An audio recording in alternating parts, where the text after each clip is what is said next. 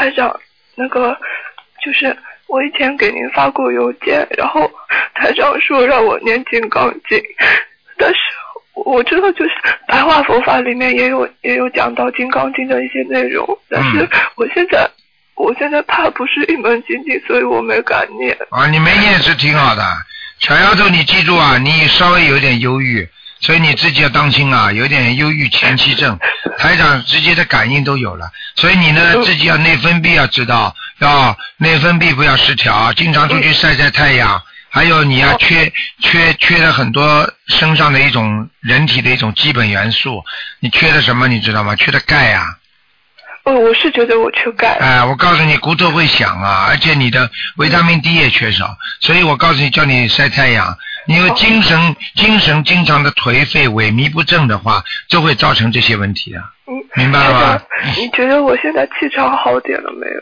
嗯，你好一点，好一点，是在原有的基础上。那跟正常人的话，你还差很远的，听得懂吗？不许哭啊啊！如果只有慈悲的眼泪可以掉。一般的就不要去，不要去经常哭。好的运程有时候哭会哭掉的，听得懂吗？我以前就是一直哭，一直哭。我现在不会这样了。你叫哭宝宝，你叫哭宝宝。我有的时候我放生我。我哭，经常哭的话，像你如果病态的哭的话，实际上就是说明你的忧郁症。因为心理长期的压力会让自己心承担不了，然后通过身体的某一种啊 body language，就是身体的语言、肢体的语言来表现出来。那么就是流泪啦、哭泣啦、打自己啦、啊去责备自己啦、跺脚啦、shopping 啦、买东西啦，或者吃的多啦，这些都是通心理的压力承受不了的话，通过这些。啊，身体的语言才来肢体的语言来表现出来，听得懂吗？台长，听得懂。我现在身上很热。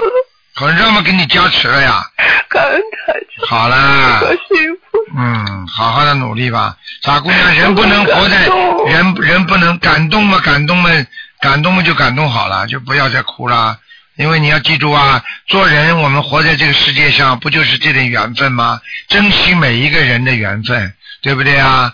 啊，听话了啊！哭，快快乐乐过一天也是过一天啊，悲悲哀哀过一天也是过一天。那我们与其是悲哀的过一天，我们还不如快快乐乐过一天呢，对不对啊？听得懂吗？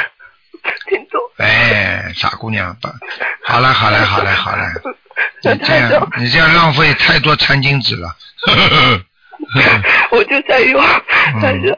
我知道。